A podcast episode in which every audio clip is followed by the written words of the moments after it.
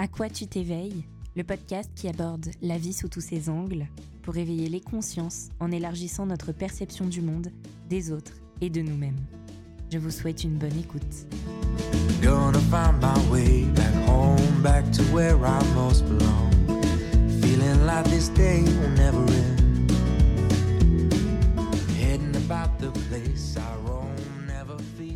Chers auditeurs, bonjour et bienvenue dans ce nouvel épisode du podcast À quoi tu t'éveilles. Tout d'abord, euh, vous l'entendez peut-être, je tiens à m'excuser car je parle clairement avec mon nez depuis quelques jours. C'est assez pénible, mais euh, j'ai plein d'épisodes de, retard et euh, il faut absolument que j'avance là-dessus. Et en plus, j'ai plein de choses à partager avec vous, donc on va essayer de faire en sorte que ce, ce nez, cette pharyngite, nous laisse un peu tranquille et que je puisse enregistrer cet épisode dans les meilleures conditions possibles. J'avais envie de parler avec vous d'une question, euh, d'une question qui se pose aux parents, aux parents, aux enfants, une question qui a suscité, qui suscite en tout cas pas mal de débats aux alentours des fêtes de fin d'année de Noël. C'est bien entendu la question du Père Noël. Et j'avoue qu'en devenant maman, qu'en devenant parent, on ne s'attendait pas à devoir déconstruire autant de choses issues de notre propre enfance. C'est vrai, et ma mère est très dans cette approche-là, que le mythe du Père Noël, du Papa Noël, est une part importante de la magie de Noël, qui fait qu'on a souvent de bons souvenirs de cette époque une fois qu'on est adulte. Euh, pour ma part, c'était euh, les paillettes dans les yeux quand j'entendais la cloche sonner au loin. C'était euh, la scénarisation, c'est-à-dire inciter les enfants à monter à l'étage le temps que euh, le Père Noël passe, entre guillemets, et puis euh, le voir, alors voir le tonton déguisé ou le papy déguisé méconnaissable au fond du jardin en train de partir après avoir déposé les paquets au pied du sapin. C'est la joie de découvrir ses cadeaux et de partager tous ces bons moments en famille. Alors après, il y a la team ouverture de cadeaux à minuit et la team ouverture de cadeaux à midi le lendemain ou le lendemain matin. Par contre, c'est aussi quelque chose qui, pour moi, il y a deux choses un peu moins positives. Tout d'abord, je me souviens. Je me souviens des pleurs, des larmes, de la grande terreur de ma petite sœur face au Père Noël de la fameuse photo de supermarché. Elle était terrorisée, en larmes à chaque fois. Et finalement, bon, bah, quand on regarde les photos, oui, c'est un bébé en pleurs sur, les genoux ou à côté d'un Père Noël. Euh, je trouve que, hum, voilà, il y a, des questions à se poser de ce côté-là. Je me souviens aussi, et ça, c'est ça me concerne directement. Je me souviens de la, de la désillusion lorsqu'à l'âge de 6 ans, on m'a dit que le Père Noël n'existait pas. Ça, c'était à l'école. Quoi Mais tu crois encore au Père Noël? Mais il n'existe pas. Et je me souviens de ce moment où j'ai posé la fameuse question à ma maman, pendant que ma petite sœur faisait la sieste. Maman, le Père Noël, il existe ou pas Parce qu'à l'école, on m'a dit qu'il n'existait pas, mais il existe ou pas du coup? Et j'ai le souvenir de ces explications. Alors j'avais 6 ans, j'étais assez grande pour comprendre. Je me suis sentie un peu lésée, peut-être, mais en même temps, je me sentais fière et je me sentais grande d'être mise dans la confidence des adultes, car, bah, évidemment, il fallait que je garde le secret pour ma petite sœur qui, elle, y croyait encore. Par contre, à la fin de la conversation, j'ai aussi posé une dernière question à ma mère. Mais maman, si, euh, si le Père Noël, il n'existe pas, ça veut dire que la petite souris, elle n'existe pas non plus Et c'est là que la, désillusion, elle devient grande. Ça fait un gros boom. C'est vrai que euh, à l'école, celui qui est euh, immature, celui qui est encore un bébé en soi, c'est celui qui croyait encore au Père Noël. Et, moi, j'avais un an d'avance, donc l'idée c'est que à l'âge où j'aurais dû être en CP, j'étais en CE1. Et donc, bah, il y a une évolution qui se fait dans la tête des enfants à ce moment-là. Si au niveau des cours, au niveau de la maturité, j'étais assez grande pour suivre les cours, bah, j'avais encore un peu cet esprit bébé euh, qui m'a fait me prendre en pleine face le mur de Euh, quoi, mais tu crois encore au Père Noël à ton âge? Euh, Voilà. Et puis même à la réflexion en tant qu'adulte, croire au Père Noël, quand on dit croire au Père Noël, c'est c'est pas c'est pas très bienveillant quoi. C'est euh, plutôt synonyme euh, d'un optimisme euh, plein de naïveté, voire plein de crédulité.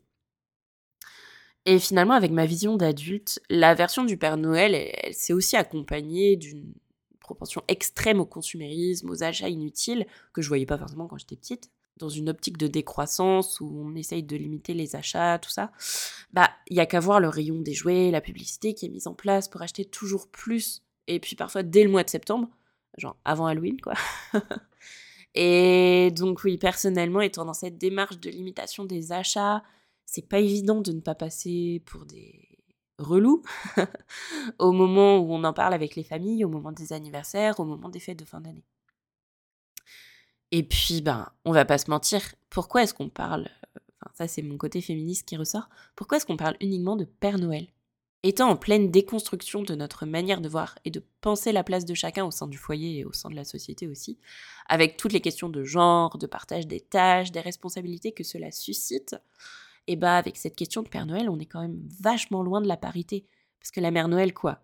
Quand elle existe, hein, parce que c'est pas souvent le cas, reste au pôle Nord, euh, elle fait pas grand chose, euh, tout ça. Et donc, euh, il y a plusieurs petites questions qui font débat et qui, qui nous ont menés dans notre parentalité, en tout cas avec mon mari, à nous poser des questions sur, sur ce Père Noël. Et puis, bah, il y a cette question relative aussi à la sécurité émotionnelle de l'enfant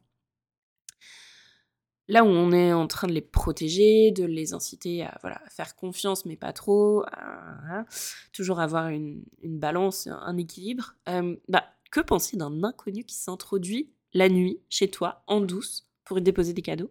Ok.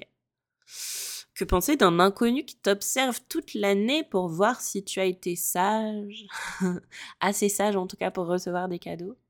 Et là, je passe sur le fait de... Euh, voilà, tu auras des cadeaux que si tu es sage parce que bah, l'amour en, soi, il est inconditionnel et il est inachetable. Et mmh, les cadeaux à Noël, c'est censé être des cadeaux d'amour et pas des cadeaux de euh, sagesse, entre guillemets. Et puis, en soi, être sage, qu'est-ce que ça veut dire? Est-ce que nous, en tant qu'adultes, on est vraiment sage Je ne crois pas. Et donc, pour revenir à cette sécurité émotionnelle, ben, euh, là, je reprends l'exemple de ma petite sœur.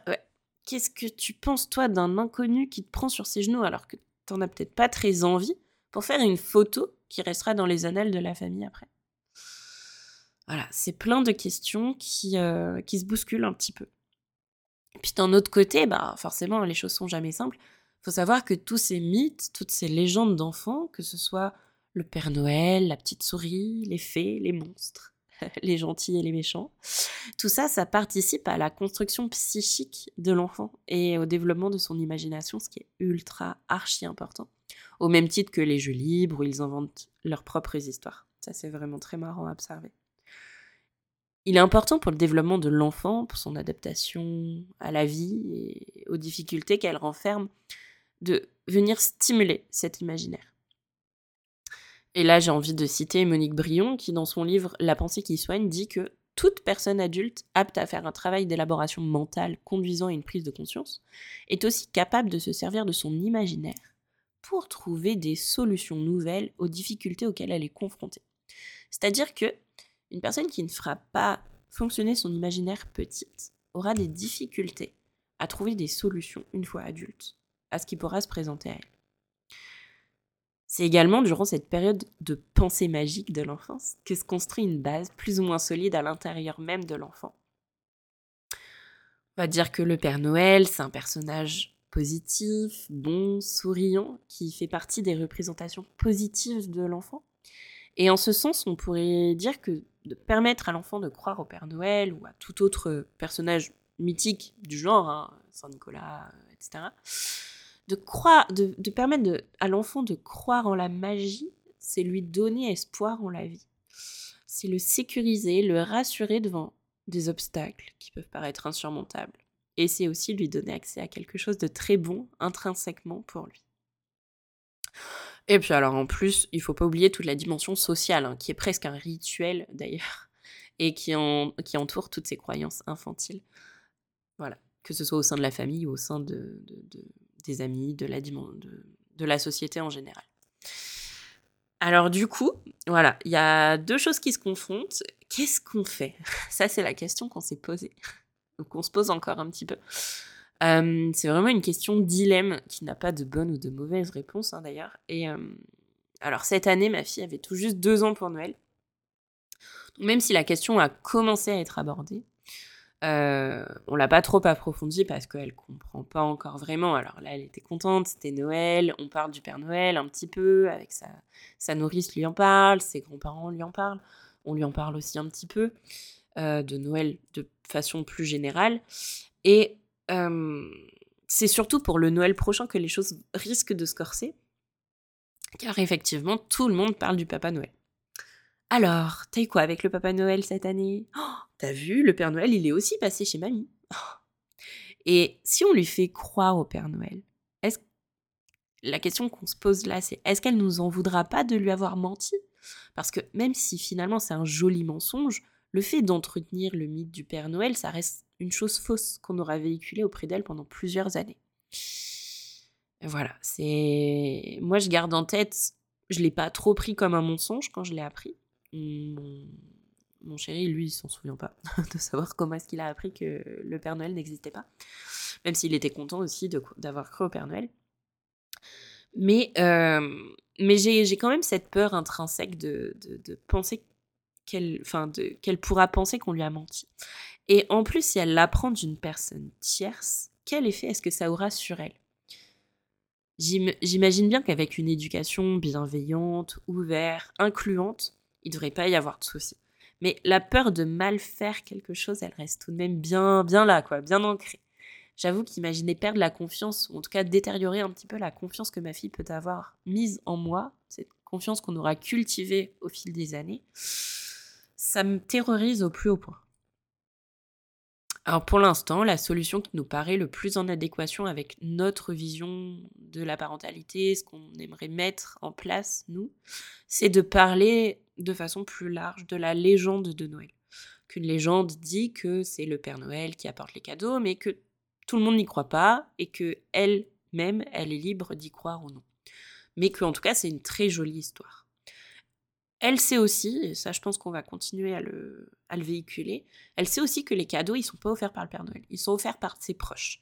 Et que c'est eux qu'il faut remercier pour avoir pensé à elle, que c'est des cadeaux d'amour et que c'est pas des cadeaux euh, de sagesse comme je l'ai dit tout à l'heure. Et que elle aussi, d'ailleurs, même en tant qu'enfant, elle pourra, si elle le souhaite, montrer son amour et faire preuve de générosité en offrant un cadeau à une personne, si elle en a envie que ce soit un dessin, que ce soit, voilà, j'en sais rien, n'importe quoi. Dans tous les cas, les cadeaux seront quand même cachés et déposés au pied du sapin, sans qu'elle les voie, idéalement, jusqu'au jour éventuel où elle nous demandera, elle aussi, à participer. Mais finalement, en en parlant là, et puis en, déblatérant un petit peu sur mon sujet, je me rends compte que ce n'est pas tant le concept de Père Noël qui importe que les messages sous-jacents, ultra importants, euh, qu'on peut véhiculer autour de Noël. Ça nous permet d'aborder tout ce qui fait que Noël est un moment merveilleux, en remettant vraiment au centre ce concept qui, pour moi, fait l'essence même de Noël, à savoir, c'est un moment d'amour, un moment de partage, de générosité. Et, tout ce concept-là, ça aussi, ça va participer au développement de sa conscience sociale, à son sentiment d'appartenance à la famille et au développement aussi de son empathie, de sa capacité à aimer.